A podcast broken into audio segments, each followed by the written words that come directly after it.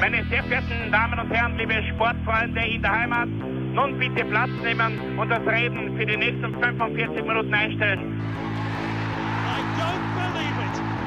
David Beckham scores the goal to take England all the way to the World Cup finals.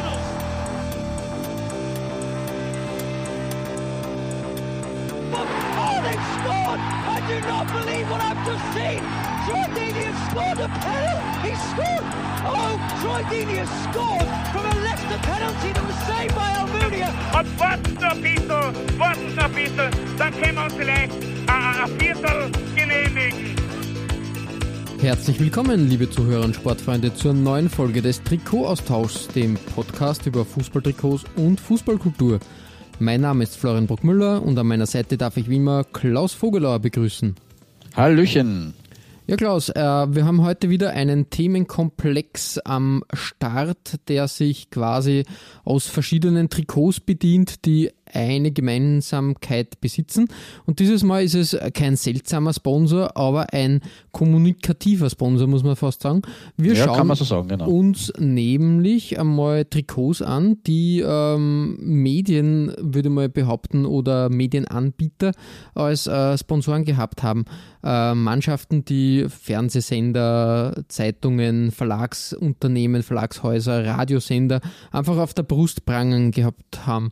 Muss ich ehrlich sagen, in den 90ern war das schon ein großes Ding. Das war, glaube ich, die Blüte des Ganzen. Ist in den letzten Jahren ein bisschen abgeflaut. Ich glaube auch, dass die, äh, die Big Players einfach da nimmer mehr, nimmer mehr wirklich ähm, da Geld reinmünzen, beziehungsweise wenn, wenn dann, äh, dann eher die TV-Rechte besitzen. Genau, ich wollte gerade sagen, es liegt eher daran, dass halt vor allem Zeitungen, also Zeitungsbranche natürlich, ähm, ein bisschen selber mit sich beschäftigt ist und weniger damit, dass sie sich irgendwo jetzt präsentieren auf, auf, auf Fußballtrikots. Wenngleich, ähm, also ich habe jetzt äh, auf der Recherche zum Beispiel äh, die kleine Zeitung am Hartberg-Trikot gefunden vor ein Mhm. paar Jahren Ja. bei unserem guten äh, Freund des Hauses, Michi Niederer, allerdings nur im Dormann-Trikot. Ja, soweit ich mich erinnern kann. Also auch da ist nur eine sehr einzelne Sponsorgeschichte gewesen. Ansonsten sind sie, glaube ich, eher mit sich selbst beschäftigt und die Fernsehsender, äh, glaube ich, geben sie auch größtenteils damit zufrieden, dass sie äh, quasi übertragen und dass sie damit ja eh schon ihr Geld einpumpen, indem sie, was ja jetzt auch gerade in, in, in Corona-Zeiten natürlich ein Thema ist, ähm, mit Fernsehrechten und so weiter sowieso äh, den Clubs das Geld äh, so geben und das und da nicht so zusätzlich aufs Trikot sich äh, präsentieren müssen. Ähm, aber es ist natürlich äh, heute Medienlandschaft andere, wie es in den 80er oder auch 90er noch war, wenn natürlich Medien äh, ein, ein, ein Begriff ist, den man auch ein bisschen weiter fassen kann. Ähm, das, also ich habe das ein bisschen weiter gefasst in dieser Folge.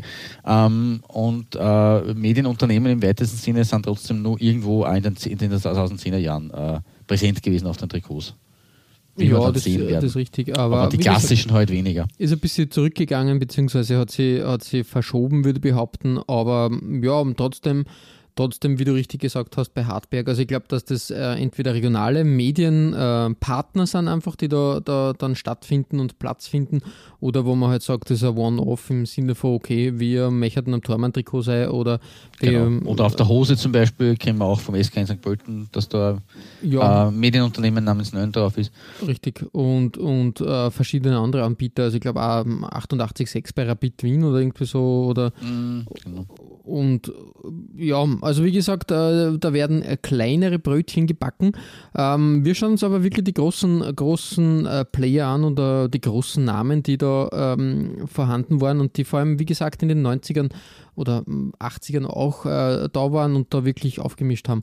Ja, ähm, dementsprechend würde ich sagen, äh, starten wir gleich mit deiner Nummer 5, Klaus. Ich starte mit einem achtfachen französischen Meister, den wir schon einmal in unserem kleinen feinen Podcast auch gefeatured haben.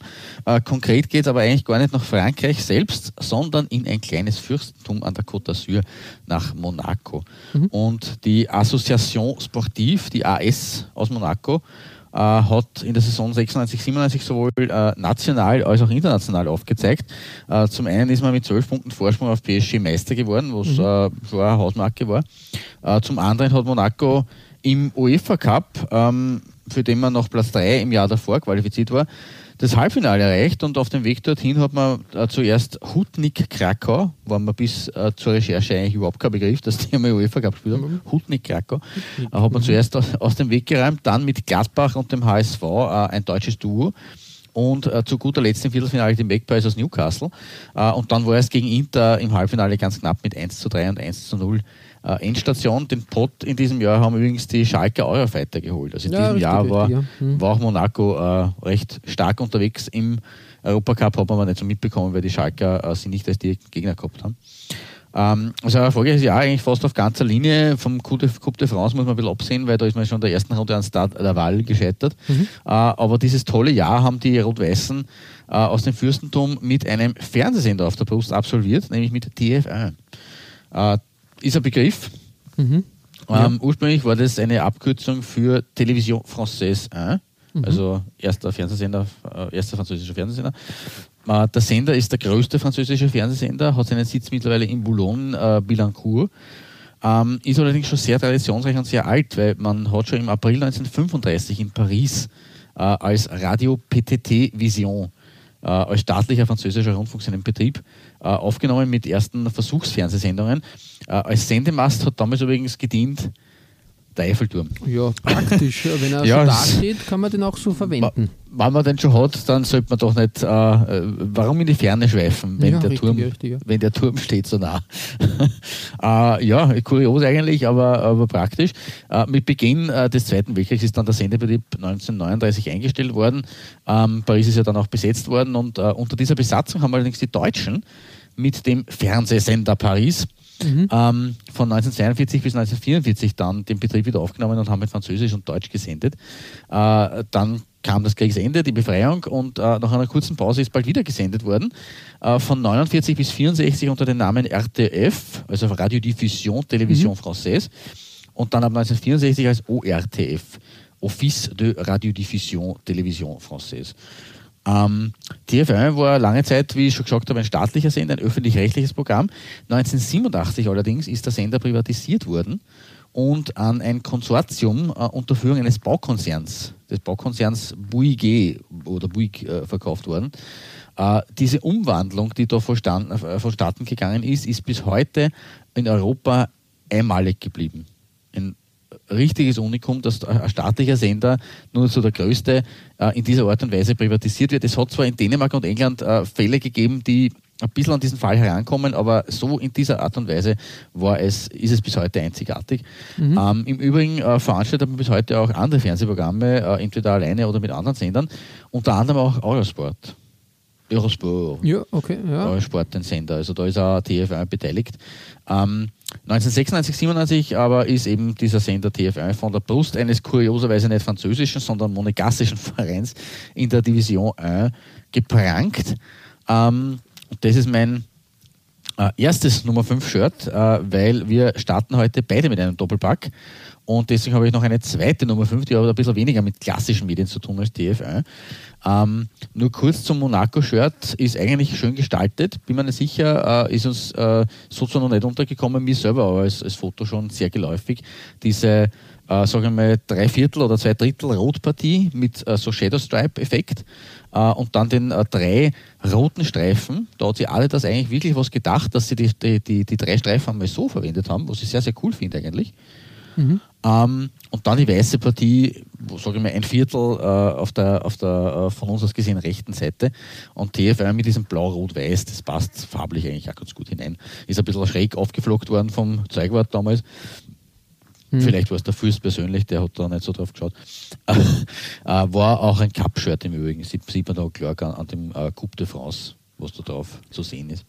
Ja, da, da fängt es nämlich an, ähm, interessant zu werden, weil ich glaube nämlich, ähm, das ist mir auch bei der Recherche untergekommen, dass ähm, ähm, der Fernsehsender da für alle quasi der Sponsor war, weil die den Bewerb gesponsert haben. Ah, im Coupe de France ist natürlich, ja, das, das könnte also durchaus sein, das, ja, das habe ich dann nicht mehr verglichen. aber, aber es passt schon, also wie gesagt, ähm, ähm, finde ich, find ich äh, das ja sehr angebracht, wie gesagt, Monaco da glaube so wie, wie zum Beispiel, wie wir das bei Paris Saint-Germain schon ähm, einmal besprochen haben, ähm, dass die Adidas-Trikots gehabt haben, weil der äh, Coupe de France dann von Adidas ausgerüstet wurde. Ja, da hat es gerade in Frankreich im Cup gibt es da äh, Einheitsregelungen, da hast ja. du natürlich recht. Auf das habe ich dann vergessen zu schauen. Äh, aber das ist halt die Monaco-Version auf jeden Fall trotzdem auch schön gestaltet, was jetzt auch das Design betrifft und nicht nur den Sponsor. Deswegen war das eigentlich, haben wir gedacht, das, das ist eine ganz gute Wahl, aber danke für den Input.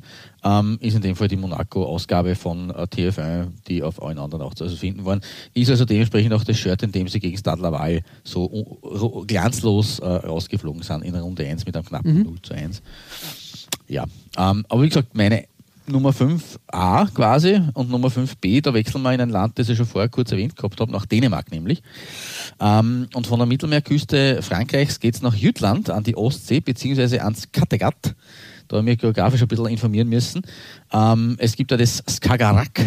Äh, das ist quasi die Meerenge zwischen Schweden und Norwegen im Norden und Dänemark im Süden. Ähm, wenn man das durchfahrt, das ist das sogenannte Skagerrak. Ähm, und wenn man da vorbeifährt oder durchfährt, dann Richtung äh, äh, Baltikum oder, oder äh, Ostsee, äh, ist dann dieser Teil der Ostsee ist dann das Kattegat. Der reicht quasi von äh, der Spitze Jütlands bis hinunter äh, nach Deutschland, Ostdeutschland und eben Polen. Da ist dann quasi diese imaginäre Linie, wo dann wieder ein neuer Bereich geografisch gesehen anfangs von der Ostsee. Mhm. Ähm, ja, kleiner Exkurs für geografisch Interessierte. Ja. ähm, jedenfalls liegt an der Ostküste der dänischen Hauptinsel Jütland Aarhus mhm. äh, mit seinem Verein Aarhus Gymnastik Forening auf 1880. Also 1880 kann ich es nicht mehr äh, auf Dänisch außerbringen. Ähm, kurz gesagt Aarhus GF. Und wie schon der Name sagt, 1880 gegründet als reiner Turnverein damals noch. Mhm. 1902 ist aber dann schon die Fußballabteilung dazugekommen. Ähm, und äh, sie spielen in Weiß-Marineblau, sind äh, fünffacher Meister und mit neun Siegen dänischer Rekordcup-Sieger, war mir auch nicht bewusst. Äh, die größte Zeit liegt äh, schon ein bisschen weiter zurück und war in den 1950er Jahren, da waren sie quasi am erfolgreichsten. Und auch der letzte Titel liegt schon über 20 Jahre zurück, das war der Cup-Sieg 1996. Ähm, bekanntester Spieler der Vergangenheit vor Aarhus war sicher Fleming Paulsen. Mhm, ja. ähm, für, hat er bei Köln und Dortmund gespielt oder in der deutschen Bundesliga. Ähm, den größten internationalen Erfolg hat AGF, wie sie abgekürzt werden, also Aarhus GF, 1988, 89 gefeiert mit dem Viertelfinaleinzug im Cup der Cupsieger. Da ist man dann gegen Barca ehrenvoll ausgeschieden mit einem 0 zu 1 daheim und einem 0 zu 0 immerhin im Camp Nou, also relativ knapp. Ähm, 2012, 2013 waren wir zuletzt im Europacup dabei gegen Dilagori aus Georgien, äh, war gleich beim ersten Antritt allerdings Endstation. Aber aus dieser Zeit stammt auch mein Trikot. Ähm, das Marineblau war nämlich die Auswärtswäsche in dieser Zeit. Ähm, leicht verändert und mit demselben Sponsor auch 2013, 14. Also im Prinzip mehr oder weniger über 2012 bis 2014 ähnlich drüber gezogen. Ähm, und äh, von Hummel hergestellt. Und Sponsor ist jetzt einmal Stichwort, äh, weil der wird auf den ersten Blick nicht so vielen geläufig sein und mir hat er auch nicht sofort was gesagt. Ähm, da steht nämlich nicht YouTube, sondern UC. Mhm. Und UC ist, wie ich nachgeschaut habe, der größte Anbieter von Quadruple Play Diensten in Dänemark. Hat im Moment 1,1 Millionen Kunden dort. Ähm, und für diejenigen, die einen Quadruple Play auch noch immer nicht gesagt, ähm, auch verständlich, weil es sagt, hat mir auch nichts gesagt. Dir vielleicht schon eher, lieber Flo, weil du bist total technisch affiner. Ähm, ausgehend vom Triple Play, ähm, mhm. Englisch für dreifaches, dreifaches Spiel, äh, ist in der Telekommunikation seit ungefähr 2005 äh, ein Marketingbegriff für das gebündelte Anbieten von den drei Diensten audiovisueller Unterhaltung, also Fernsehen, Video on Demand, Telefonie und Internet äh, entstanden. Und wenn das Angebot auch noch zusätzlich Mobilfunkangebote enthält, dann spricht man vom Quadruple Play. Ja. Der Begriff kommt ursprünglich aus dem Baseball. Mhm, also war mir schon bekannt, vor allem weil das natürlich jeder Kabelanbieter hat dann irgendwann ähm, das Feld erschließen müssen. Ähm, natürlich ähm, Kabel auch noch ein bisschen streifen wir auch noch ähm, das Thema Kabelfernsehen im deutschsprachigen Raum. Aber irgendwann, Kabelfernsehen war dann, war dann vorhanden, aber was der mit dem Aufkommen äh, des Satellitenfernsehens war das natürlich dann auch wieder so eine Sache. Dann war Telefonie äh, wichtig, wie die Telefonie unwichtig geworden ist, war das Internet wichtig. Dementsprechend ähm, sind heute die klassischen Kabelanbieter eigentlich äh, sehr breit aufgestellt, ja. Mhm. Genau. Deswegen, ich habe es ja schon gesagt, das ist ein bisschen breiter formuliert, mein Begriff von, von Medien. Ähm, aber in dem Fall fällt es natürlich auch hinein, weil es natürlich Anbieter von eben Mediendiensten äh, ist quasi. Und äh, das Trikot gefällt mir eigentlich auch ganz gut mit diesem Mittlerstreifen, äh, mit dem weißen, also mit Mittlerstreifen, mit diesem Seitenstreifen, mit diesem weißen, ähm, wo der, äh, das Vereinslogo sich drin findet, das übrigens auch sehr cool ist. Ähm, und ja, den klassischen Hummelpfeil natürlich und dieses äh, schöne dunkle Marineblau. Also deswegen meine zweite Nummer 5. Und mhm. jetzt gebe ich schon Ruhe. Jetzt bin ich schon, bin ich schon ruhig.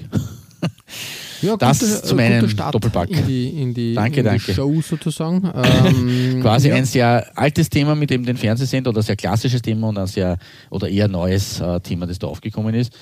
Ähm, ja, äh, ich, habe vorher schon angekündigt, es gibt bei dir eine doppelte Nummer 5. Ähm, ich sehe gerade, du hast äh, Nein, die habe ich zurückgezogen. Ich hab, äh, okay, hab, in, dann. in dem Zusammenhang hat man natürlich auch die Telekommunikationsanbieter. Ähm, ich hätte Southampton mit Virgin Media äh, da platziert gehabt, haben wir aber dann entschieden, das ein bisschen klassischer anzugehen und nur Fernseh und äh, Film, Funk, Fernsehen und Print da irgendwie zu, zu beackern. Okay, und, das tut mir natürlich jetzt leid, da muss ich gleich ja, Entschuldigung aussprechen, weil ich hätte auch nur eine Nummer 5 gehabt und man dachte, na gut, wenn der Flo zwei Nummer 5 hat, dann äh, habe ich auch noch was im Petto und Als dann hätte das jemals das. aufgehalten, sage ich jetzt einmal. Naja, nein, das stimmt schon. nein, ja, recht. Äh, ist, ist ja nicht so tragisch. Äh, wie gesagt, ich habe mich dann für das entschieden und habe auch da so ein Throwback, sage ich jetzt einmal, auf äh, die Book-Folge, die wir vor kurzem ja, herrlich. erst äh, ge geehrt haben sozusagen. Ähm, ja, äh, Vitesse Arnheim hat äh, in den 90ern äh, Bukta als Ausrüster gehabt. Ähm, da habe ich, ähm, glaube ich, die äh, Heimwäsche damals präsentiert. Auswärts ähm, war 90, 91 eine, eine weiße Uniform da. Ja, klassisch gehalten, kann man nichts sagen. Ah, hier die das Vereinswappen wieder als, ähm, als äh, Watermark, als Wasserzeichen zu finden, klassisches Bukta-Logo und als Sponsor RTL 4. RTL 4. Genau, das war ja, glaube ich, eher am Heimshirt auch drauf. Ne? Richtig, haben wir, haben wir damals besprochen. Ein äh, niederländischer Privatfernsehsender äh, und finde eigentlich passend auf dem Trikot. Äh, fügt sich gut, gut ein, ähm, wirkt, da, wirkt da eigentlich ganz in Ordnung. Ähm, auch hier muss man sagen, RTL 4, ähm, der erste Privatsender in Holland, der 1989 äh, gestartet ist, am 2. Oktober und ähm, ich habe mir das ein bisschen durchgeschaut, sage ich mal. Ich, ich habe den Sender gekannt, war damals auch irgendwie frei über, also frei über Satelliten-TV ähm, zu empfangen. Das war natürlich immer interessant. Äh, plötzlich fremde Sender im Wohnzimmer, auch, auch äh, Sender, wo man sich gedacht hat, die sprechen jetzt aber was, ähm, was Seltsames da. Also wirklich.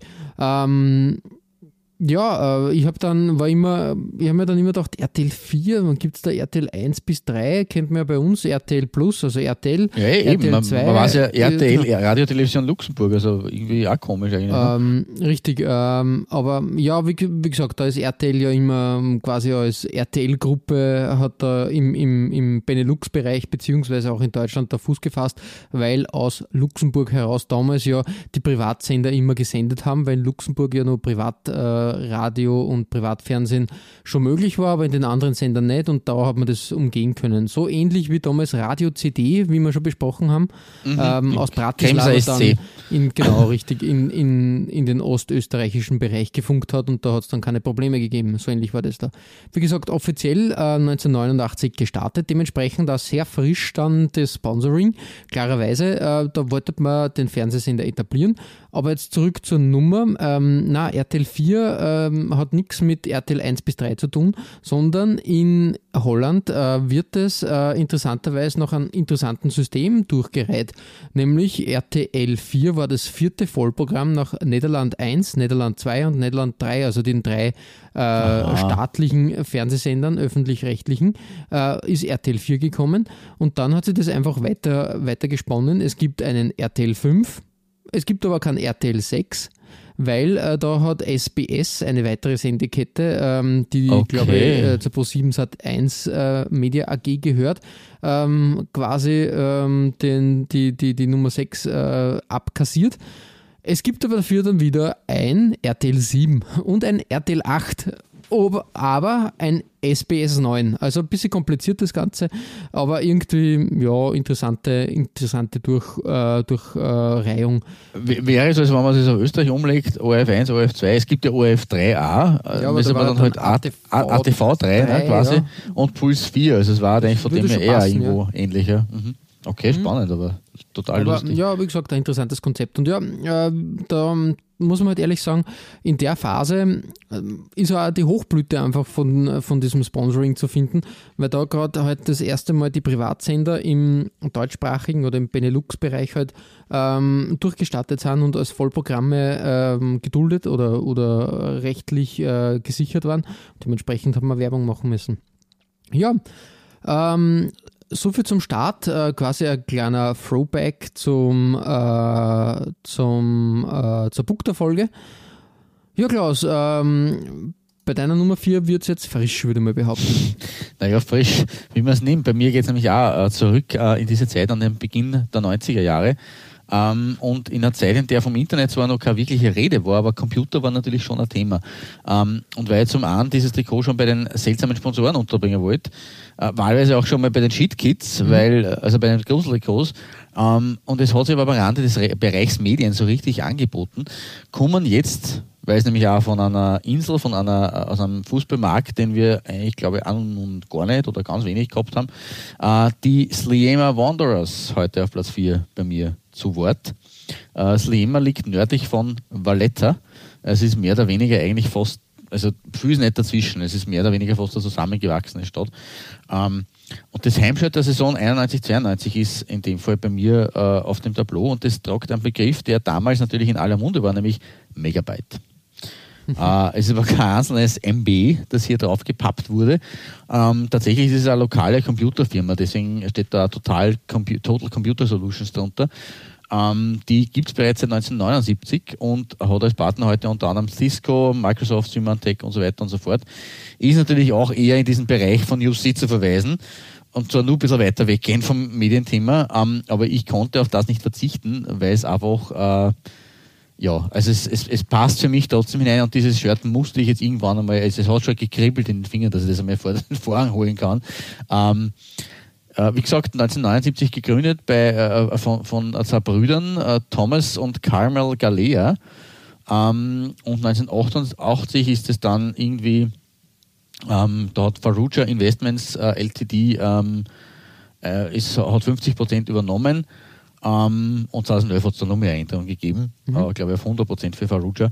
Ähm, ist also vom, vom quasi Familienbetrieb äh, vergrößert worden. Ähm, ja, aber das Shirt selber, das äh, ist ein Hingucker und die Wanderers äh, sind immerhin auch schon seit 1909 aktiv, äh, waren zwischenzeitlich ganz kurz einmal anders benannt. Ich glaube, einmal immer Athletic und der zweite Mal jetzt auch noch gegeben, wo sie einen anderen Namen gehabt haben. Aber jetzt großen Teilen seit 1909 als Slema Wanderers bekannt und mit 26 Meisterschaften immerhin Maltas Rekordmeister. Mhm. Ähm, zuletzt 2005, ist auch schon eine Zeit her.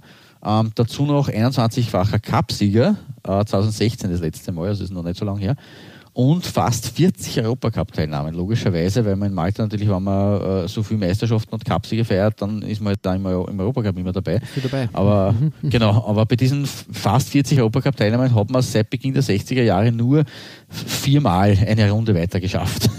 Äh, sonst ist man immer, also über 30 Mal in Runde 1 gescheitert. Hat lustigerweise in all diesen Jahren nie kein einziges Mal gegen ein österreichisches Team gespielt. Okay. Was auch faszinierend ist eigentlich. Schon, ja. Da waren alle irgendwann einmal dran. Eben, genau. Und die Slammer Wonders haben quasi Österreich immer gedodged. Ähm, das größte Derby spielt man mit dem FC Floriana aus. Das wird auch als das maltesische Old Firm bezeichnet. Ja. also das Mini-Old Firm sozusagen oder Mini-Mini-Mikro-Old Firm. Ähm, die letzten Jahre sportlich gesehen ist äh, der ehemalige stolze Club leider äh, etwas in Mittelmasterliga versunken. Jetzt, wenn man vor dem Cup-Sieg 2016 absieht. Ähm, eine kleine Parallele zu 1991, 92, da ist man zwar Dritter geworden mit Megabyte, das hat aber damals noch nicht, äh, eben nicht für einen Europacup-Platz gereicht, weil äh, damals die Europacup-Arithmetik ein bisschen andere war, mit weniger Ländern. Ähm, und dort sind nur der Meister für den Meistercup, der Cupsieger für den Cupsiegerbewerb und der zweite war in dem Fall dann im UEFA Cup als einziger Vertreter und da hat Platz 3 halt leider äh, nicht gereicht. Ähm, aber das Shirt selber ist, wie gesagt, ähm, das äh, Design ähm, ähnelt ein wenig einem ähm, Ursport, glaube ich, Design war das, Ende der 90er Ja, Jahre. doch. Ähm, ja, Ah, diese ähm, Harlequin-Optik. ja, grad. Äh, Hm, Chelsea hat das auch gehabt auf jeden Fall. ja, Hm. ja, stimmt. Dynamo- aber Chelsea war, glaube ich, Dynamo eher. das- Kiew, glaube ich sogar. Ja, genau. Genau. Und es hat aber im Ende der 90er unter anderem bei Duisburg, glaube ich, ähm, hat es dieses Design nur mehr gegeben, aber eben nicht von Umbro, wie es in dem Fall war, sondern von, glaube ich, Ulsport. Äh, hier im tritt der Umbro aufs Tableau, ähm, in der Kiew-Optik, sage ich mal, im weiß-blau gehalten, sehr äh, wild. Ähm, mit den Pinstripes im, im, im oberen Teil, im Brustteil, die quasi abknicken äh, und dann ins Harlequin-Muster übergehen, damit es dann eben äh, schräg oder schraffiert wird. Ähm, und ja, das äh, gelbe Megabyte drauf ge gehämmert, ähm, kann man natürlich streiten drüber, äh, ist aber natürlich, ja, wie gesagt, äh, eigentlich irgendwo auch ein bisschen äh, ein kleines Kult-Shirt in meinen Augen, weil es mir eben schon öfter untergekommen ist.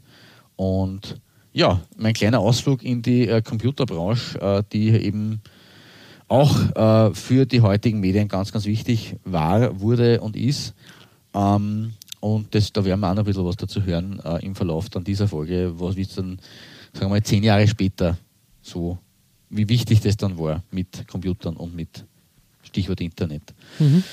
Genau. Ähm, meine Nummer vier, ich glaube, das Shirt, das am weitesten von der Definition von Medien jetzt äh, heute äh, weg ist, aber äh, schon in meinen Augen eben für den Medienbereich auch wichtig ist und äh, ja, verzeih es mir, dass ich das da äh, geparkt habe auf diesem vierten Platz, aber äh, da konnte ich nicht vorbei. Ja, ja, ja, ja. Nicht, nicht schlecht, nicht schlecht. Ähm, ich mag diese 90er-Jahre-Designs, also dieses Umbro. Hm, Ich glaube auch, dass ähm, Nordirland auch, auch so ähnliches äh, Ja, ja. gehabt hat. Also da Ja. äh, ein schönes Template, was, was sehr oft verwendet wurde, aber in vielen Farben auch funktioniert einfach. Genau. Ähm, von Malta besteigen wir den Flieger, weil von einer Insel müssen wir natürlich dann, äh, kommen wir nur mit Schiff oder mit dem Flugzeug weg. Ähm, und äh, reisen zurück in jenes Land äh, oder in jene Liga, äh, auf der diese Folge eigentlich begonnen hat, nämlich in die französische. Und wir bleiben jetzt sendetechnisch, äh, also zumindest die drei Buchstaben, die bei deiner Nummer 5 vorkommen sind, kommen da jetzt auch wieder vor. Ja, richtig. Es geht nach Paris, äh, zu Paris Saint-Germain. Da muss man keine großen Worte verlieren. Ähm, ein, naja, eine etablierte Truppe und, und immer, immer bemüht. Ähm, ganz vorne mitzumischen, auch in Europa, ähm, hat bis dato aber noch nie ganz gereicht, muss man auch sagen. Ähm, ich habe ein bisschen ein Problem mit Paris Saint-Germain, weil die Versuche da echt dann etwas schon naja, wir haben eh schon mal drüber gesprochen. Es ist Wir halt haben- dieses, genau. ähm, ja, Im Klassik haben wir, glaube ich, auch äh, ja, sehr, sehr man will aber etwas etablieren oder sie zu irgendwas hinzuzählen, was meiner Meinung nach äh, schwierig wird. Aber ja, das ist ein anderes Kapitel, das ist ein anderes Thema. Ich habe ein Trikot aus den 80ern äh, und 90ern gefunden, weil das äh, sehr lange verwendet wurde. Ich glaube, es war dann das letzte Trikot ähm, äh, vor der Nike-Ära. Damals noch Adidas am Ruder, klassisch das, das Heimtrikot von Paris Saint-Germain, weiß mit den Streifen in Rot und Blau. Da kann man Ja, nicht viel verkehrt machen. nicht dieses äh, klassische, äh, legendäre Design aus den 70ern. Ähm, also in dem Fall nur rechts eigentlich. Ne? Das ja, richtig, richtig. Also ziemlich, Auffällig. ziemlich, äh, ziemlich simpel gehalten, muss man da echt sagen. Aber dafür ein doppelter Power, äh, die, die Ausrüster-Power. Nämlich zum Ja, einen stimmt. natürlich haben wir wieder RTL, die RTL-Gruppe, die da ja in, auch nach Frankreich natürlich äh, viel äh, gesendet hat, da das etabliert hat. Auch in Frankreich ähm, galt sehr lange das, ähm, das äh, Gesetz, dass eigentlich nur öffentlich-rechtlicher Rundfunk äh, stattfinden darf. Und dementsprechend, ja, man, der, der Privatradiosender RTL wurde, als, also Radio Luxemburg, schon 1933 gegründet und 1966 dann in RTL umbenannt. Und man hat ein englischsprachiges Programm, ein flämisches, ein deutschsprachiges und eben auch ein französisches Programm zur Verfügung gestellt. Ja, eigentlich ähm, sehr, sehr etabliert. Also Gar kein Letzburgisches. Weil das die, die luxemburgische Lokalkolorit-Sprache ist ja Letzburgisch, also das ist der Dialekt quasi, der dort gesprochen wird. Ja, der so wird sehr, sehr äh, weiß nicht, also ich glaube, äh, da hat man so viel, so viel, so viel Fläche abgedeckt mit den Sprachen, da war das dann gar nicht mehr, mehr so notwendig. Ähm, wie gesagt, ähm, äh, RTL natürlich auch die, die Keimzelle des, äh, des äh, Privatfunks, sage ich jetzt einmal, in Europa kann man wirklich so, so festhalten, wenn du mal, wenn du mal ähm, England da weglässt. Ähm, da ist viel, viel passiert. Ähm, ja, äh, RTL äh, hat heutzutage, glaube ich, immer nur als, als Radiosender in, in Frankreich äh, vorhanden und, und etabliert. Genau. Ähm, aber es gesellt sich da im Doppelpack auch ein, ein zweiter Fernsehsender oder eine äh, Fernsehanstalt hinzu, nämlich Kanal Plus. Sagt der Kanal Plus was? Ja, also ich habe das, glaube ich, damals in den 90ern sogar empfangen können in Österreich, oder? Mm, Würde meinen, oder war das ein anderer Sender? Kanal Plus sagt man auf jeden Fall ja, also, was, Wie ja. gesagt, Kanal Plus äh, ist äh, so ähm, wie Plus, Premiere. Florian. Äh, Plus, ja, Plus, Plus äh, Kanal Plus ist genauso wie Premiere ähm, oder jetzt Sky ein Bezahlsender. Ah, dann habe ich wahrscheinlich nicht empfangen. Ähm, äh, gewesen oder ist noch immer und ähm, zählt quasi zu den, ähm, zu den Pionieren auf dem Markt. Wobei äh, Pionierarbeit äh, hat da eine Schweizer äh, Firma geleistet, nämlich der Teleclub, wenn man sich an den noch erinnern kann. Teleclub, ähm, das war ein, ein Pay-TV-Sender aus der Schweiz eben, der ist bereits 1982 gegründet worden und war bis 1991 dann in Deutschland und in Österreich empfangbar und ähm, auch in Frankreich ähm, äh, vorhanden. Und ähm, am Beispiel des Teleclubs sind dann eben Kanal Plus und Premiere entstanden. Die Sehr haben das als Grundlage genommen ah, okay. und dann einfach eben ähm, da dieses, äh, dieses System aufgebaut und ja, äh, man kennt es eh noch, äh, Pay-Per-View damals oder Pay-TV. Ja, Eine ganz interessante ja. Sache, weil äh, im Vergleich zum digitalen Pay-TV war das analoge Pay-TV so eine halbgare Lösung, weil die äh, Stimmen und äh, die, die, die, die Musik und alles hat man gehört, nur das Bild war extrem ver, verschleiert sozusagen und wirklich. Stimmt. Und ja, ja, ja. Genau, nur mit dem Decoder hast du dann quasi das äh, freischalten können. Ja, genau. Ähm, und natürlich ähm, war immer wieder das Anreiz, also da bin ich mir ziemlich sicher, dass das so war. Es war immer, immer eine, eine Freude, wenn äh, die, äh, die Verschlüsselung von Premiere äh, plötzlich ähm, weg war und dann hat man zum, zumindest äh, zehn Minuten vom Film irgendwie am Anfang gesehen. Das war ja damals was, wenn, wenn du dir überlegst, der Kinofilm hat meistens drei, vier Jahre gebraucht vom Kino in, ins, ins Fernsehen damals. Ja, also das war absolut, nicht so wie heutzutage, dass das Na. vielleicht innerhalb von zwölf Monaten, vielleicht sogar ähm, oft sogar schneller mittlerweile. Also inzwischen schneller. Ähm, das war wirklich eine lange Zeitspanne. Und da war das Pay-TV äh, echt, echt schnell dran, weil da war das quasi wirklich nach ein paar Monaten schon, schon äh, dort zu haben. Interessant auf jeden Fall. Jedenfalls Kanal Plus da auch zu finden. Äh, bis heute Kanal Plus als Pay-TV äh, äh, vorhanden. Ähm, ja, finde ich, find ich ganz nett. Kanal Plus, ähm, glaube ich, ähm, wichtiger, wichtiger Auftraggeber von sehr vielen Filmproduktionen.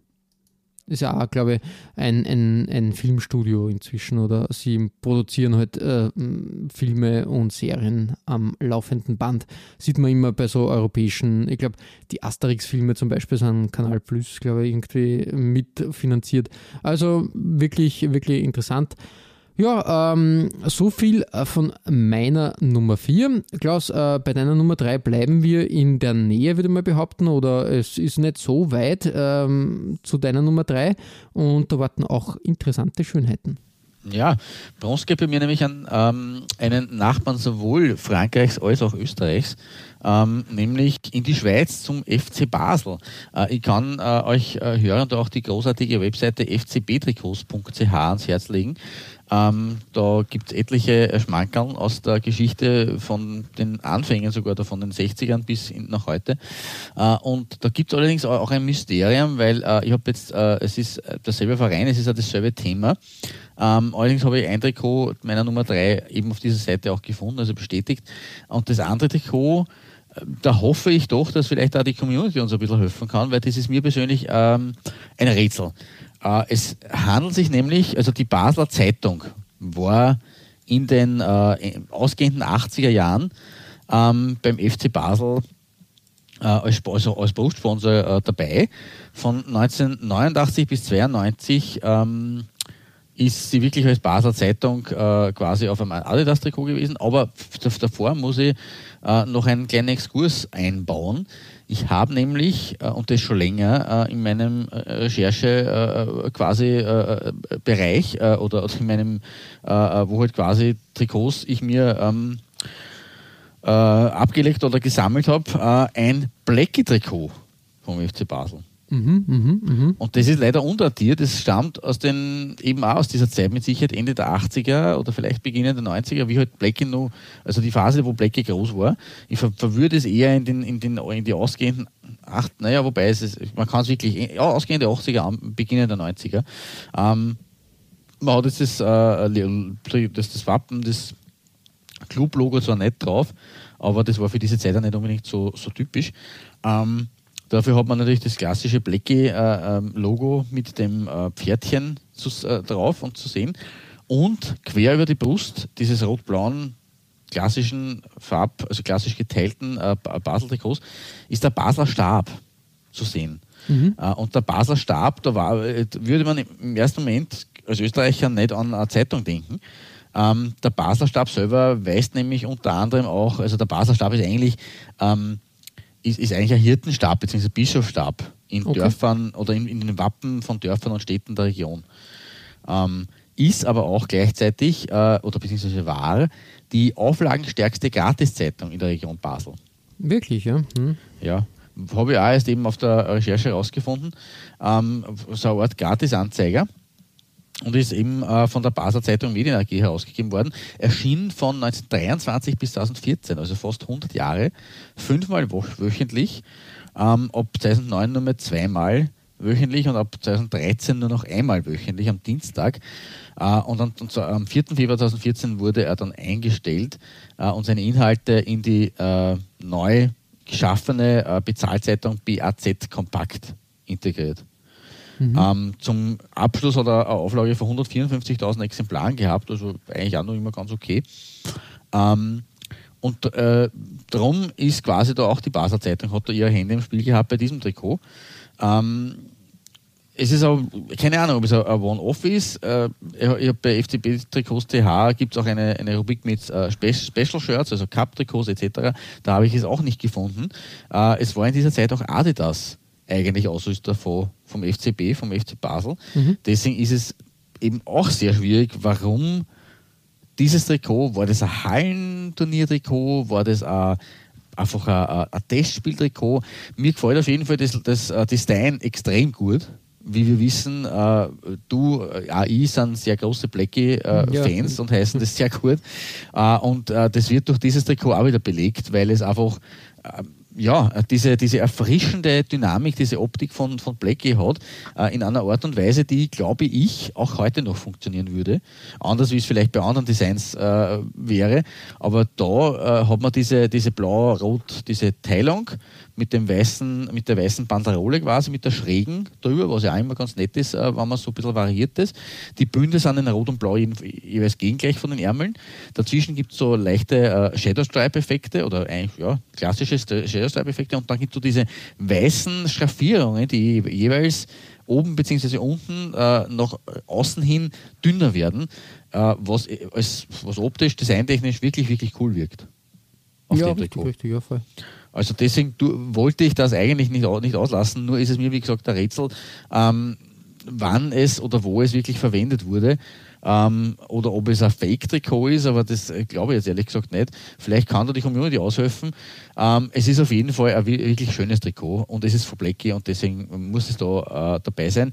Ähm, meine echte Nummer 3, wenn man so will, oder meine meine Ergänzung zur Nummer 3 ähm, ist äh, dann das, das, das, das, tatsächlich verifizierte Basel Heimtrikot von 1989 bis 92 in der Longsleeve-Version. Ähm, da ist tatsächlich auch die Basel Zeitung fett drauf gewesen. Adidas als Ausrüster mit den Adidas-Streifen jeweils in der Gegenfarbe, ähm, auch eigentlich schön gemacht, äh, in Blau auf der roten Ärmelpartie und in Rot auf der blauen Ärmelpartie. Ähm, und natürlich das klassische rot-blau geteilte, was man kennt von den Basel-Trikots. Ähm, eine Zeit, in der der FC Basel nicht sehr groß war, nicht so wie man es heute gewohnt ist. Ähm, man ist in diesen drei Saisonen äh, jeweils in der Gruppe A der damaligen Auf-Abstiegsrunde zur Nationalliga A mhm. ähm, immer hängen geblieben.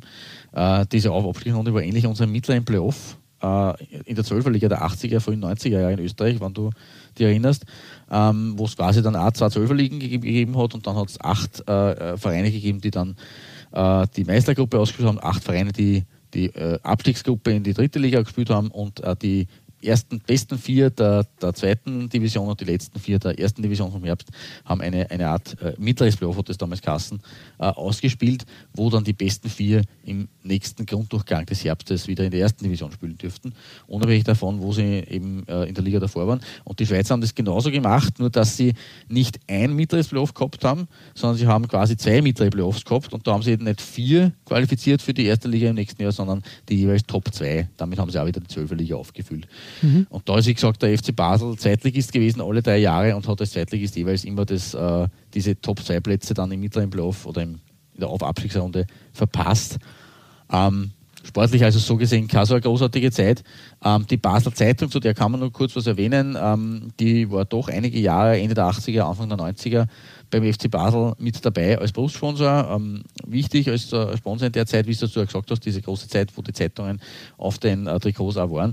Ähm, sie ist bis heute die größte Zeitung im Raum Basel ähm, und ist äh, schon sehr äh, äh, ja, eigentlich sehr, sehr traditionsreich. Ähm, weil, wenn man so will, gibt es schon also sie ist heraus hervorgegangen aus einer Zeitung, die seit 1842 besteht. Ja, das ist lange. Und das ist schon lang. Also das ist äh, vergleichbar mit der Presse in, in Österreich.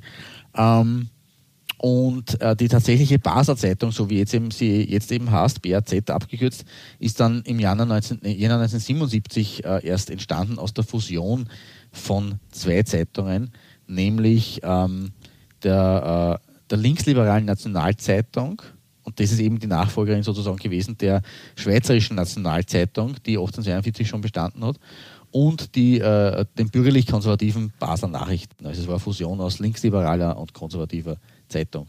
Ähm, und es gibt es in, diesem, in dieser Form und mit diesem Namen seit 1977.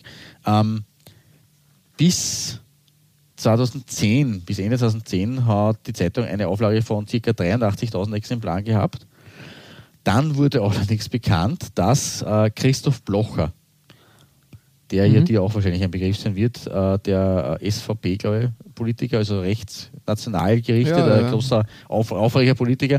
Ähm, und der ist quasi, ähm, da wurde Ende 2010 wurde bekannt, dass der Miteigentümer ist der Basler Zeitung. Mm, okay. Was der Zeitung äh, schon geschadet hat, weil seit, seitdem hat sie die Auflage fast halbiert. Mhm, mh. Also die Leser waren da sehr, haben da sehr, haben sie da sehr dann zurückgehalten oder zurückzuhalten. Natürlich im, im Zuge der, der, der 2010er Jahre waren sowieso für Printmedien eine schwierige Zeit, äh, aber ich glaube, das hat das Ganze nur mal zusätzlich beschleunigt und befeuert, dass die, die Zeitung äh, an Auflage verloren hat. Ähm, 2018 ist dann die Zeitung vom TAR Media Konzern aus Zürich übernommen worden ja, so gesehen aber wichtig, trotzdem ein wichtiges Medium, eine wichtige Zeitung in der Schweiz. Ähm, und wie gesagt, im also hier das Trikot von 1989 bis 1992 auf dem Trikot des FC Basel präsent gewesen. Ja, schön, schön. Äh, schöne Sache. Ja, ähm, klassisches Trikot, einfach klassisch. Ah, der, der Sponsor mm, ist wirklich, passt gut in die Zeit einfach. Genau, definitiv. Ja, jetzt äh, habe ich lang geredet äh, und viel mir den Mund fusselig geredet über die Schweiz. Ähm, reisen wir über die Grenze und in die grüne Steiermark auf deine Nummer 3. Ja, äh, Sturm Graz steht am Programm und Sturm Graz war äh, jahrelang, ich glaube wirklich sehr lang, ähm, mit äh, nicht nur mit Puntigam unterwegs, sondern auch mit ähm, der Kronenzeitung. SK, SK Puntigammer, ja. Ja, genau, richtig. Und, und ähm, davor halt ähm, mit der Kronenzeitung, ähm, beziehungsweise glaube ich bis heute die Kronenzeitung ja Partner des SK Sturm, aber halt nicht ich glaub, mehr. Dass die mittler mhm Du, genau, ich glaube, dass die mittlerweile auf der, am, am Hosenboden quasi picken, oder? Da hat es doch diese Fotos gegeben, wo ganz fett da über Kronenzeitung stand ist, am, auf, auf der Hose hinten. Mm, ja, richtig, richtig. Ähm, wie gesagt, sie sind gewandert. Einfach, wie gesagt, ähm, so viel Geld wird dann immer mehr äh, fließen. Es war auch interessant eben, dass die, die Kronenzeitung ähm, ja eher ein, ein äh, wie soll man sagen, aus Wien herausgehendes Medium ähm, dann versucht hat, mit, mit dieser Lokalmutation, dass man einfach die neue Steirer Krone, dass man da halt äh, einfach tituliert. Im Endeffekt war es ja die Kronenzeitung nur mit einem an, an, an lokalisierten, lokalisierten Mittelteil, glaube ich, so war das. Und ähm, ja, prangt da sehr groß drauf. Also wirklich, ähm, hat man wirklich auch in den 90er Jahren da sehr oft gesehen. Das Design selbst äh, bei dem Home-Shirt von 95, 96 ähm, von Puma, Langzeit-Kultausrüster der Grazer. Ähm, auch was Wildes, also wie gesagt, das ist die Puma King-Phase, sage ich jetzt einmal, äh, mit, den, äh, mit, dem, mit diesem Puma, Puma-Wellen-Logo als, als äh, Watermark-Effekt. Und dann ähm, diese Nadelstreifen, die kennen wir doch schon vom Österreich-Trikot, von dem Nationalteam-Trikot. Ähm, Finde ich eigentlich eine coole Idee, dass man da die äh, dicken und die, die Bold-Streifen da ähm, hauptsächlich auf der Front und am, am Rücken trägt und den Ärmeln da mit diesen, mit diesen Streifen ein bisschen Dynamik ver, verpasst. Das ist, stimmt, das schaut sehr ähm, ganz, aus, ja. ganz nett vom Konzept her. Haben hab man auch sehr, sehr selten oder kaum irgendwie gesehen. Sonst sind halt die Sturm Graz Trikots aus, aus den 90ern ziemlich ähnlich oder ziemlich gleich. Da tut sich nicht viel, was aber auch gut ist, sage ich jetzt einmal, würde behaupten, ist halt äh, ein, ein, ein Kultklassiker. Und ja, äh, Kultklassiker ist halt auch, wie gesagt, die Phase, die da in den 90ern waren mit, mit äh, dem Erfolgscoach und ich glaube der Sturmlegende äh, und dem Jahrhunderttrainer ähm, Ivica äh, Osim. Mhm. Ja, wirklich eine, ein, ein Kulttrainer, ganz, äh, ganz äh, klar zu sagen. Kult war auch ähm, natürlich äh, Hannes Kartnick, ähm, der, der eigentlich den, den Laden da geschupft hat und natürlich immer ein bisschen ja, aneckte und das halt ein bisschen, ja, weiß nicht, der war genauso ein Aushängeschild des Vereins wie vielleicht die Spieler damals, wie ein äh, Ivica Vastic, ein Mario Haas, ein Markus Schopp, ein, ein Günther Neukirchner, wie sie alle geheißen haben. Ein Roman Melich. Roman Melich, also die waren, also die, die, die, das, ähm, das waren alles, alles ähm, Typen, würde man sagen, äh, die da den Verein geleitet und, und äh, dominiert haben. Von den Spielern bis hin zur Vereinsführung. Das waren halt halt Leute, mit denen man sich irgendwie identifizieren hat können und äh, man muss ja sagen, natürlich äh, wirklich erfolgreich äh, die, das Team aus Graz da in der Phase, muss man, muss man festhalten. Also ähm, 94, 95 Platz 2, 95, 96 Platz 2, 96, 97 Platz 3 und dann ist losgegangen, 97, 98 erst Meister, 98, 99 Meister und dann 99, 2000 wieder Zweiter. Ja, also wirklich eine sehr erfolgreiche Zeit eigentlich für, für die Grazer. Ich glaube, die sind dann, mh, mm, sind die äh, erst, glaube ich, 93, 94 in der Bundesliga aufgeschlagen, wenn mich nicht alles täuscht. Sie sind äh, zwischen, also um die, um, die, um die Jahrzehntwende um 1990 herum haben sie äh, sehr gekämpft äh, um die Bundesliga-Zugehörigkeit, waren mhm. immer wieder mal kurzzeitig in der zweiten Liga, beziehungsweise in diesem mittleren Playoff. Ähm, und so haben sie dann erst so richtig so es war bei, bei Austria Salzburg ein bisschen ähnlich, ähm, dass sie da immer wieder in die zweite Division geschnuppert haben und äh, dann eigentlich in den 90ern genauso durchgestartet sind. Sturm war auch ähnlich, sage ich mal, ähm, und haben dann sie wirklich so ab den mittleren 90ern so richtig etabliert in der Spitze der Bundesliga. Mhm. Das war so die Zeit, wo gerade aus Graz und Salzburg ähm, von zwei, zwei sehr traditionsreichen Standorten ähm, plötzlich dann so richtig Kraft aufgekommen ist äh, und die traditionelle äh, Zweikampfgeschichte Rapid Austria beziehungsweise auch mit Tirol in den äh, ausgehenden 80ern ähm, dann äh, bedroht oder bekämpft haben und dann mhm. auch wirklich einmal äh, übernommen haben sozusagen. Also da war diese Vormachtstellung der, der Wiener Vereine ist, ist spätestens mit den 90er Jahren eigentlich äh, dahingeschmolzen, mhm. wo dann nur vereinzelt einmal die Titel gekommen sind. Die Austria zwar glaube ich, Anfang der 90er nur dreimal hintereinander in, in, den Meistertitel geholt. Aber ab da hat dann eben Salzburg schon übernommen und dann ist eben die große Zeit von, von Sturm gekommen. Äh, und dann nur eben der FC Tirol mit den dreifachen Meistertiteln vor der großen Pleite. Ähm, das war so die Zeit, wo die, die, die Nicht-Wiener, die Bundesländerteams, wie es oft so gassen hat, ähm, wobei das ja trotzdem Großstädte waren, ähm, so richtig die Vorherrschaft im österreichischen Fußball übernommen haben und die klassischen äh, äh, Dominatoren des österreichischen Fußballs seit Jahrzehnten und seit Beginn die zwei Wiener Großclubs eben dann ein bisschen verdrängt haben. Und was ich noch vorher sagen wollte, also gerade diese, diese bei, den, bei, bei Sturm, bei den Steirern war es natürlich so, da hat es ja in, in der Clubführung eigentlich eine Art Dreigestirn gegeben. Bei Ivica Osim ist ja von Heinz Schilcher damals zum Verein geholt worden, ah ja, vom stimmt, Manager. Richtig. Den hat man den ganz vergessen. Noch, genau, den hat es noch dazugegeben, den leider äh, mittlerweile meines Wissens viel zu früh verstorben, den Heinz Schilcher, ich glaube, der ist mit das vor, vor, vor ja, einiger Zeit richtig, gestorben. Ähm, und die waren natürlich Kartnick, Schilcher und, und Osim. Ich glaube, Schilcher und Osim haben sie irgendwie aus Frankreich, aus einer Frankreichzeit gekannt. Und Kartnick, Schilcher, Osim, das waren so die präsenten drei. Der Osim natürlich der Schweiger, aber trotzdem auch als Trainer. Aber das waren so die präsenten, das präsente Dreigestirn äh, der Vereinsführung und, und nach außen hin äh, immer sichtbar und auch durchaus, äh, beim Kartnick kann man darüber diskutieren, aber durchaus sympathisch ähm, als, als Köpfe und man hatte das natürlich auch gut aufgeteilt, medial. Ähm, aber an der Karte ein großer Medienzamper noch war, ähm, aber dass man dort die medialen, Medialpräsenz sehr aufgeteilt hat, was natürlich, glaube ich, auch nicht, nicht, schlecht war, dass man sich gegenseitig ein bisschen den Rücken freihalten hat können, auch wenn es vielleicht manchmal ungewollt war. Äh, mhm. Äh, und die haben dann natürlich den Verein schon sehr geprägt, bis hinein in äh, die beginnenden äh, 2000er Jahre, wo er dann Sturm diese Orgelsaison gehabt hat mit dem Gruppensieg in der Champions League Gruppenphase. Ne? Ja, richtig, ja stimmt, ja. Damals das war, war goldene Zeiten, sage ich nur. Goldene ja, eigentlich Zeiten. schon, genau. Genau. Ähm, Klaus, äh, goldene Zeiten auch bei dir auf deiner Nummer 2? Naja, das ist äh, relativ kurzzeitig ja, weil zunächst ging es bergauf. Ähm, und zwar bei beiden, sowohl beim Berufssponsor in diesem Fall wie auch beim Verein. Ähm, 2000, in der Saison 2000, 2001 ist nämlich äh, der FC St. Pauli so richtig durchgestartet ähm, und hat wieder mal ähm, zum dritten oder vierten Mal, steinigt zumindest nicht, wenn es falsch ist, ich glaube zum vierten Mal, mhm. ähm, die Bundesliga erreicht mit Platz 3 in Liga 2. Ähm, Aufstieg mit Sponsor World of Internet, natürlich auch für diese Zeit äh, klassisch, alles äh, Pille-Palle. Ähm, aber mit dem zweiten Jahr des neuen Jahrtausends ist dann äh, einiges in Brüche gegangen zunächst der Sponsor und dann auch fast der Club.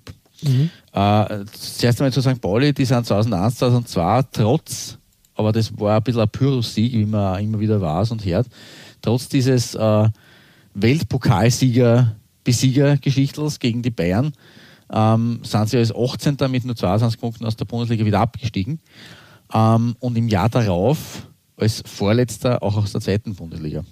Also quasi durchgereicht äh, große Saison 2000, 2001 mit dem Bundesliga-Aufstieg, der Himmel voller Geigen. Und dann innerhalb von zwei Jahren waren sie auf einmal Drittligist. Mhm. Ähm, haben sie in dieser Liga auch tatsächlich, äh, haben tatsächlich gestrampelt, im wahrsten Sinne des Wortes, sind in der Regionalliga Nord 8., 7., 6. geworden. Im vierten Jahr ist es dann, äh, ist dann der Meistertitel gelungen, äh, Gott sei Dank, muss man sagen. Äh, und damit ist es dann auch wieder bergauf gegangen und dann mit äh, Holger Stanislavski als Trainer auch sogar innerhalb kürzester Zeit, also es ist wirklich eine Stehaufmandel-Geschichte, wieder in die, in die erste Liga für ein Jahr. Also eigentlich ein wildes Jahrzehnt äh, für den FC St. Pauli. Äh, aber dazwischen, vor allem mit diesen, äh, mit diesen Mittel, äh, Mittelfeldplätzen in der Regionalliga Nord Mitte der 2000er Jahre, von 2003 bis 2006, hat man ja finanziell extrem ähm, ist man extrem ins, ins, ins Wanken gekommen. Damals hat es dann diese äh, Retteraktion gegeben, wo sogar der Uli Hoeneß äh, sich ein Level gekauft hat, beziehungsweise das angezogen hat zumindest, ähm, und mit den Bayern gekommen ist, um St. Pauli zu unterstützen. Da wurde quasi aus dieser alten Feindschaft im Klassenkampf äh, St. Pauli gegen Bayern äh, so eine Art will jetzt nicht sagen Freundschaft oder doch, aber doch Nähe, weil da Bayern zumindest äh, gekommen ist, um St. Pauli äh, vor dem äh, Verfall zu retten, mhm. Äh, weil wer weiß, wo das hingegangen wäre, diese Reise. Ähm, und das war halt, wie gesagt, eine harte Zeit für St. Pauli, vor allem in den äh, beginnenden 2000er Jahren. Nicht viel besser ist es dem Sponsor gegangen, dieser großartigen äh, Zweitligasaison, mit, wo sie auf Platz 3 aufgestiegen sind, nämlich World of Internet. Ähm, da habe ich vom März 2001 habe ich einen Artikel gefunden Ähm, also die, die Welt hat damals darüber geschrieben und auch das Manager-Magazin ähm, unter dem Titel Ein starkes Team, aber pleite. ähm, es war tatsächlich so, dass äh, World of Internet Insolvenz, den Insolvenzantrag stellen musste im März 2001. Mhm. Ähm, und dadurch als, als Sponsor weggefallen ist, ähm, weil es war eigentlich ein Dreijahresvertrag bis 2003 abgeschlossen mit äh, der Bedingung, dass halt pro Saison 2 Millionen Mark fließen.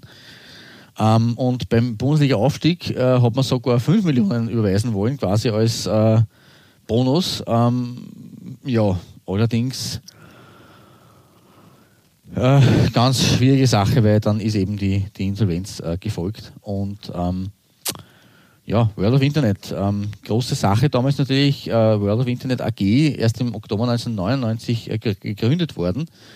Ähm, haben aber dann, äh, also ich habe zumindest den Vorstandschef da als Zitat gefunden, äh, der beklagt, dass der überraschende Wegfall von Aufträgen in den ersten beiden Monaten des Geschäftsjahres zu erheblichen Umsatzeinbußen und einem Liquiditätsengpass geführt hat.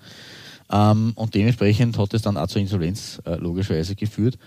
Ähm, die WOI war ja, also ist jetzt auch wieder was, wo ich sage, das ist Klasse, nicht der klassische Medienbereich, aber natürlich Internet als Internetanbieter ähm, wichtig, gerade in dieser Phase äh, des, äh, der, des beginnenden Jahrtausends. Ähm, und auf ein Trikot World of Internet zu sehen, das ist eigentlich so richtig, äh, ja, so, so wie die Faust aufs Auge für diese, für diese Ära sozusagen, kann man sagen. Mhm. Mit Dotcom-Blase etc. etc. Aber das hat eben für die Firma früher, für den äh, Verein später ein schlechtes Ende gefunden. Der Verein hat sich da rappelt, die Firma nicht mehr. Ja, ja schade. die Internetblase macht auch im Fußball keinen Halt, vor allem Fußball keinen Halt, ja. ja. Das stimmt.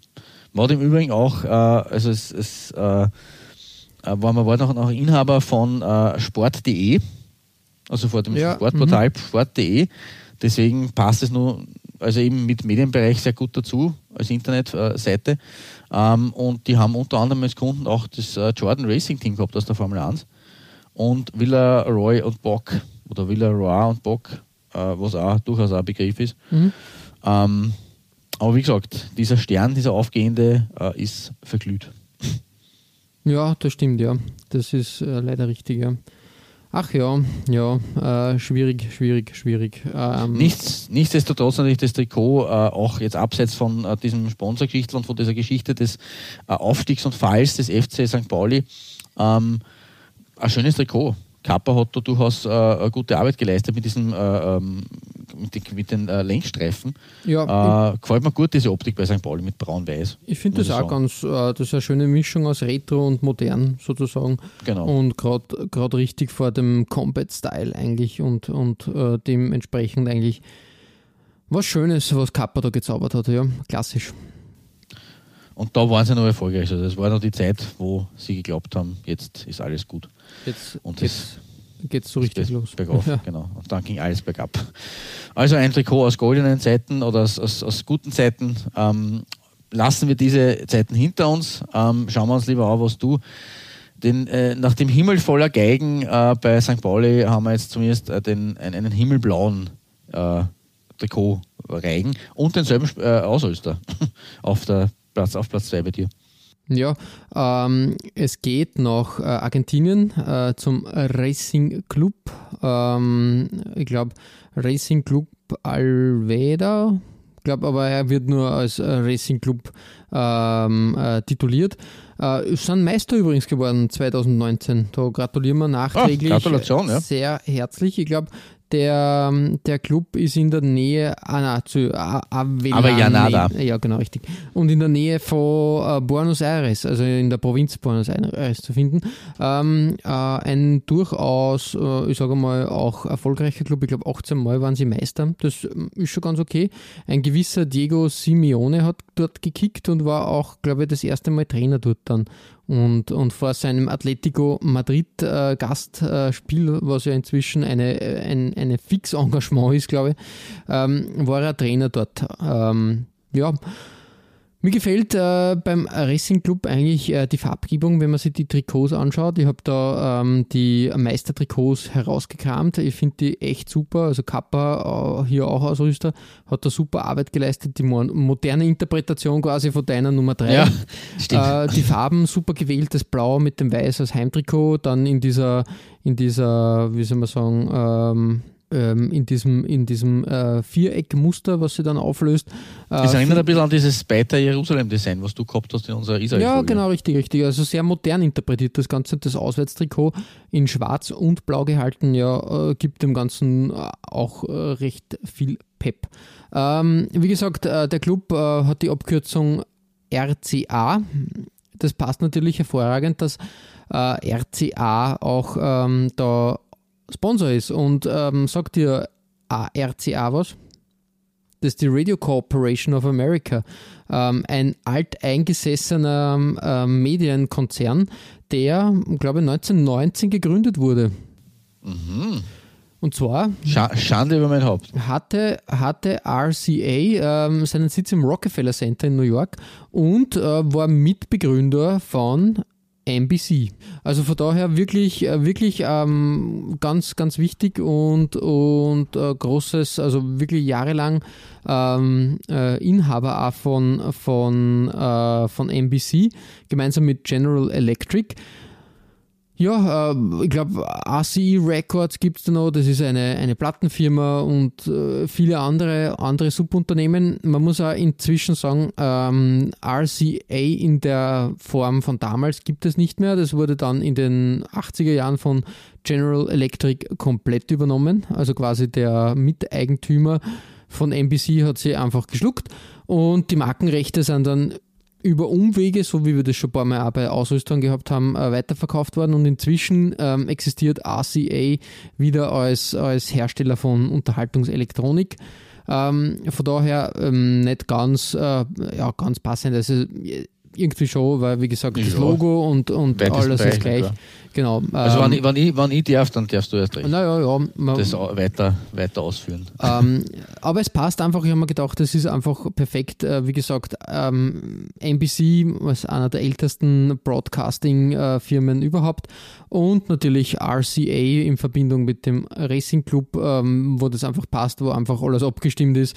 Also das wäre wie wenn zum Beispiel bei Rapid, äh, die Firma Rapid halt da, da, da der Brustsponsor ist, das hat schon seinen Reiz. Außerdem, äh, wie gesagt, in der, in der Platzierung und in, in der Auffällig, also wirklich äh, ein, ein Wunschsponsor in dem Fall, weil das, das unauffällig stimmt, am Trikot halt, platziert ne? ist und, genau. und wirklich, wirklich sich gut ins Design einfügt und trotzdem äh, eigentlich ähm, eine Win-Win-Situation für Verein und Designliebhaber. Absolut, ja. Ja, Klaus, ähm, das es von meiner Nummer zwei und äh, können wir, naja, ich weiß nicht, ob man von einer Win-Win-Situation bei deiner Nummer 1 sprechen kann. Äh, ein interessantes Ach, es passt auf jeden Fall. Zeitdokument ist es auf jeden Fall. Das ist richtig. Ähm, es geht äh, in den Osten Deutschlands. Ähm, und äh, Win-Win ist es relativ, kann man jetzt stehen dazu, wie man will. Auf jeden Fall ist es ein, äh, eine Kombination, die eigentlich wie die Faust aufs Auge passt, weil ähm, Energie Cottbus ist der Club, um den es geht. Und ich habe das, bin mir jetzt gar nicht mehr sicher, in welcher, ich glaube in der Saal-Folge habe ich es angedeutet, weil da haben wir auch Cottbus gehabt. Energie Cottbus hat ein Jahr in der Vereinsgeschichte ähm, oder ein, das erste Jahr in der Vereinsgeschichte nach der Wende, in dem es so richtig aufwärts gegangen ist, ähm, wo richtig Energie quasi entfaltet wurde. Ähm, und wo man dann schon ein bisschen, natürlich neben Hansa Rostock, die damals auch äh, groß äh, waren, zum Aushängeschild des Ostens geworden ist. Und das passt eigentlich, ist so gesehen schon sehr gut zusammen, weil äh, das Aushängeschild des Ostens im Medienbereich war die Super Illu. Die Super Illu, ja. Mhm. ja. Ähm, der Burda Verlag hat damals in Kooperation mit dem Sibaldus Verlag, dem heutigen Gong Verlag, diese Zeitschrift äh, ins Leben gerufen ähm, als Joint Venture. Ähm, und äh, ja, es, äh, es hat eigentlich, äh, am 23. August 1990 ist diese, die erste Ausgabe äh, dieser, der Super, Super Illo auf den Markt gekommen. Äh, das war tatsächlich ähm, geschaffen wirklich für den ostdeutschen Markt, also für, den, für die, für die äh, neuen Bundesländer sozusagen. Ähm, die Zentrale ist damals in einem Plattenbau am Alexanderplatz eingerichtet worden in Berlin. Mhm Ähm, Startauflage waren rund 900.000 Exemplare. Äh, und damit ist die Super Ilo von Beginn an zur reichweitenstärksten ostdeutschen Zeitschrift, Zeitschrift geworden. Ähm, eine große Rolle und deswegen ist es immer die Frage, ob man das jetzt so ob das eine Win-Win-Situation ist, weil eine große Rolle hat in den ersten Ausgaben vor allem das Thema Sex gespielt. Mhm, ähm, ja. ähm, man ist da halt sehr äh, boulevardesk dahergekommen und sehr schmuddelig. Ähm, und man hat auch gleichzeitig das Heimatgefühl der Ostdeutschen betont, zum Beispiel durch Berichte über ostdeutsche Stars etc., hat auf diese Nostalgiegeschichte dann schon auch gesetzt. Ähm, die Zeit hat dann später geurteilt, die Super Illo entwickelte sich zu einer sicheren Größe in unsicherer Zeit. Ja, natürlich, recht, ja. hat die Bedürfnisse natürlich äh, der ostdeutschen Bevölkerung in einer in der Wendezeit, die halt wirklich für viele eine Zeit war, wo man halt zwar auf der einen Seite die Freiheit gewonnen hat, auf der anderen Seite aber durch diese Freiheit irgendwie schon immer die, die Gefahr gelaufen, in Gefahr, Gefahr gelaufen ist, äh, vom, von den Westis oder von Westdeutschland äh, ein bisschen überrollt zu werden. Ähm, und deswegen war man dann, glaube ich, äh, schon als ostdeutscher Bürger ganz froh, dass es diese Zeitschrift gegeben hat. Ähm, zur Jahrtausendwende hat dann die Super Illo in Ostdeutschland ähm, nach wie vor eine höhere Reichweite als jede andere Zeitschrift äh, gehabt. Die Zeit, um es wieder zu zitieren, hat das Blatt damals als Zentralorgan des Ostens bezeichnet. Ähm, es ist aber auch noch weitergegangen. Es hat dann 1998 die Erstausstrahlung eines Boulevardmagazins äh, im TV gegeben, nämlich Super Illu TV. Mhm. Äh, also man hat das da weitergezogen, äh, ist breit äh, kritisiert worden in der Öffentlichkeit. Ähm, die Tageszeitung ähm, die hat wirklich so Kassen, hat äh, geurteilt damals mit der doofen Super-Illu äh, verliert der öffentlich-rechtliche Rundfunk seine Unschuld. Ja. Die Frankfurter Rundschau hat gemeint, das Format ist überflüssig. Also es ist hart und harsch kritisiert worden. Ähm, man hat sich halt dann in den TV-Markt einfach äh, hineingewagt. Ähm, die Auflage aktuell beträgt immerhin auch noch 209.000 Exemplare. Ja, das also ist schon in Ordnung, ja. Anfang 2020 ist jetzt ist die Statistik, die Reichweite laut Medienanalyse Deutschland äh, von Anfang 2020 sind 1,71 Millionen Leser. Was eigentlich durchaus respektabel immer nur ist. Ja, ähm, ja viel, große Rede, äh, lange Rede, kurzer Sinn. Äh, die gute Super Ilo ist äh, auf, dem, äh, auf der Brust von Energie Cottbus zu finden gewesen in der Mitte der 90er Jahre. damals Regionalligist, aber äh, ja, die Superhero hat natürlich schon davon profitiert, dass sie im Pokal tatsächlich äh, sehr oft in im bundesdeutschen oder im, im, im bundesweiten äh, TV präsent war, weil Cottbus hat tatsächlich damals den Cup Run seiner Geschichte gehabt.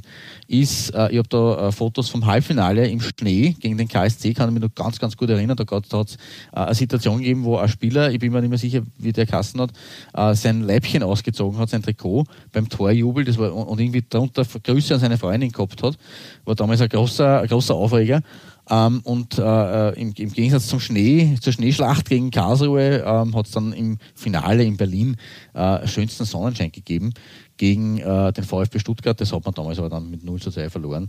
Ähm, Stuttgart ist dann im Europacup der Cupsieger mit Franz Wohlfahrt übrigens, mhm. äh, sogar bis ins Finale gekommen und dann erst an Chelsea gescheitert durch ein Tor von Gianfranco Solar, kann mich noch gut erinnern. ähm, also Stuttgart ist auch durchgestartet dann mit dem Sieg gegen Cottbus, aber für Cottbus war natürlich dieses Finale in Berlin ähm, ein absoluter Traum und deswegen eine große Saison der Vereinsgeschichte, äh, die auch dann äh, von äh, später dann Mitte der 2010er Jahre zitiert wurde. Das habe ich eben in unserer Saalerfolge, glaube ich, ähm, vor den Vorhang geholt, dieses Rot-Blau äh, gestreifte mit den weißen äh, äh, Absetzstreifen. Dieses Design hat man quasi nochmal zitiert, äh, weil damit die Fans natürlich einen großen Erfolg oder einer der größten Erfolge der Vereinsgeschichte verbunden haben.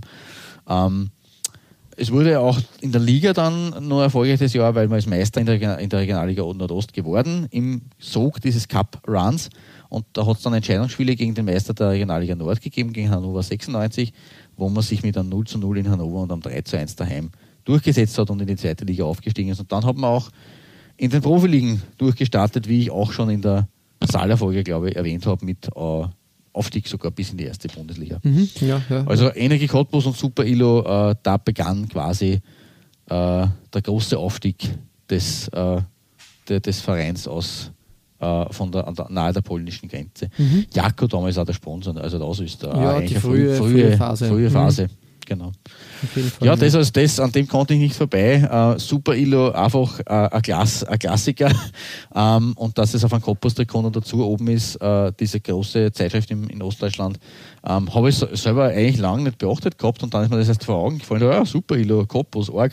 Ähm, deswegen meine eindeutige Nummer eins, mein, meine Goldmedaille heute in der Trikots- und Medienfolge. Ähm, ja, das passt ganz gut. Super Illo, ja, war mir auch ein Begriff, äh, zumindest was, was ähm, ähm, was das Branding, das Sponsoring betrifft, äh, gelesen habe ich es nicht. Ähm, der Gong Verlag ist ja eher bekannt äh, für Fernsehprogramm, Zeitschriften. Ja, genau, richtig. Es war ja äh, ähm, neben der Super, Super TV quasi, mhm. die Programmzeitschrift hat es auch gegeben. Auch so ein Ding, äh, was ein bisschen aus der Zeit gefallen ist.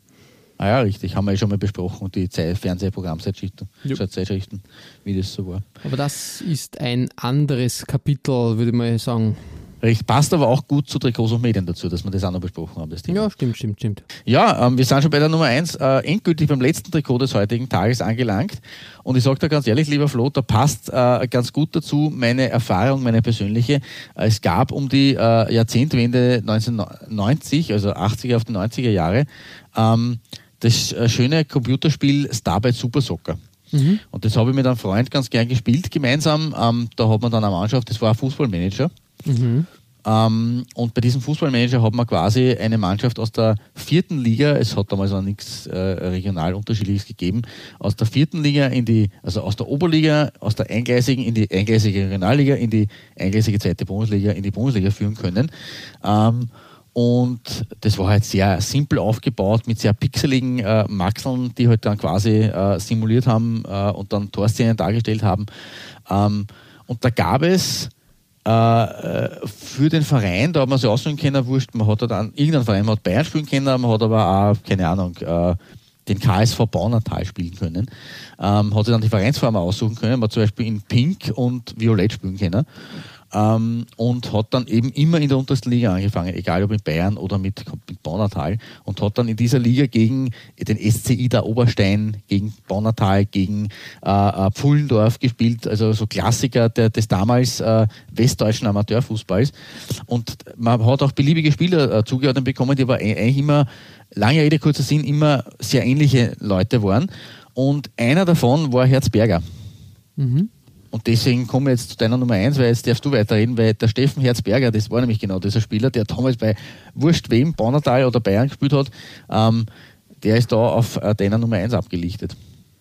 Ja, genau, ähm, nämlich äh, in Mainz, beim FSV Mainz, damals in der zweiten Bundesliga. Und gerade, ähm, man hat sich gerade etabliert, sage ich jetzt einmal. Oder genau, waren wir noch gar nicht so lange oben eigentlich, richtig, erst in den 80 ähm, aufgestiegen. Genau, und, und das hat, äh, war das Fundament quasi für, für den aktuellen Bundesligisten, muss man sagen. Also die haben sie dann doch, haben es doch ganz, ganz gut hinbekommen, die letzten 10, 20 Jahre, würde ich behaupten. Ähm, ich sage nur äh, Jürgen Klopp natürlich auch, Steffen Herzberger, keine Ahnung, was der gerade äh, so macht, aber der war natürlich auch ähm, glaube ich, zweimal dann sogar bei, bei Mainz von 1993 bis äh, das erste Mal und 96 bis 2001 dann das zweite Mal. Ja, also wie gesagt, ich glaube auch in der Jahrhundertelf äh, oder in der Elf der Ära oder irgendwie so haben sie das betitelt zu finden. Ja, äh, durchaus, ähm, durchaus erfahrene Leute und äh, interessant auch natürlich, der Sponsor, der an 91, 92 da drauf war. Das war nämlich Sat1. Äh, Sat1 damals noch relativ jung und frisch und äh, weißt du auch, warum Sat1 äh, Sponsor da war für, für Mainz? Also ich weiß nicht, ob, ob RAN in dem, in dem Jahr schon begonnen hat. Ich glaube, das war ein bisschen später. Ähm, deswegen kann man es dann Grund nun eigentlich nicht wirklich vorstellen. Ne? Na, das hat nichts mit RAN oder sonst was zu tun. Das hat einfach damit zu tun, dass äh, die Sendezentrale damals in Mainz eröffnet wurde.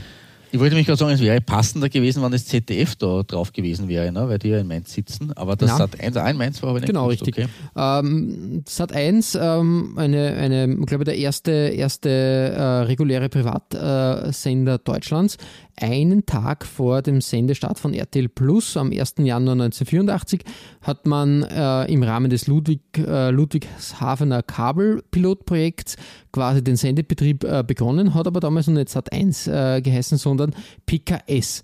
Programmgesellschaft oh. für Kabel- und Satellitenrundfunk. Und da hat man aus einem Kellerstudio aus Ludwigshafen am Rhein äh, gesendet und äh, hat das einmal ähm, äh, ausprobiert, wie der Hase so läuft.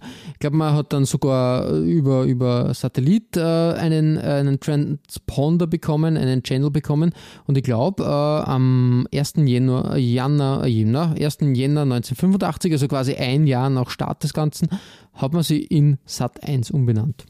Okay, genau. Ja, auch wieder spannend. Ähm, ja, sonst muss man halt sagen, Sat 1, ähm, wie gesagt, in den 90er Jahren dann in Mainz, ich glaube ähm, 2000 ist man dann nach, nach Berlin umgesiedelt und inzwischen äh, ist man ja fusioniert mit, äh, mit Pro7 zur Pro7 Sat 1 Medien AG und ist jetzt in Unterföhring in München zu Hause. Ja, äh, Sat 1 war so meiner Meinung nach ähm, ja, gerade Mitte der 90er Jahre doch äh, ganz, äh, ganz etabliert und das äh, starke, starke Ding im Fernsehen.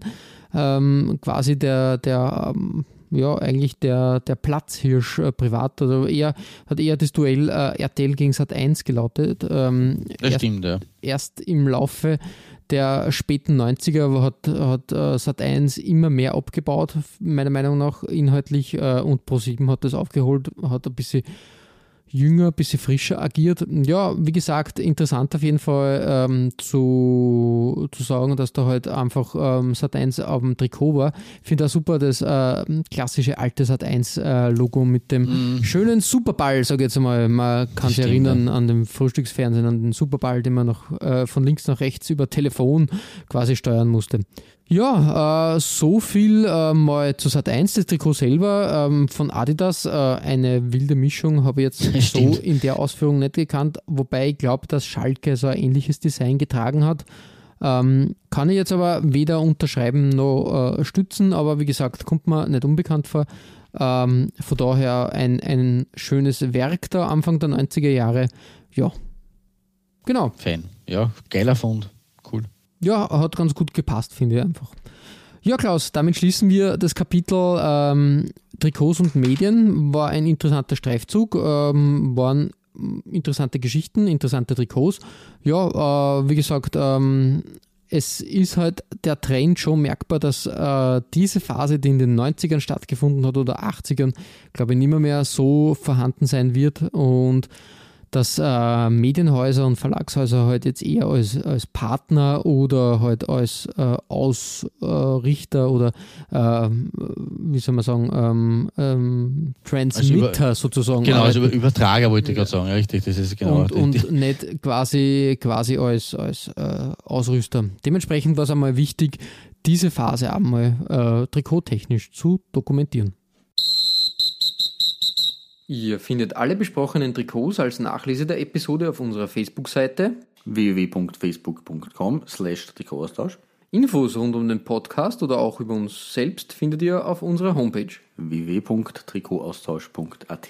Weitere Trikotaustauschgeschichten findet ihr auf unserer Instagram-Seite unter Trikotaustausch oder eben auf unserer Facebook-Page.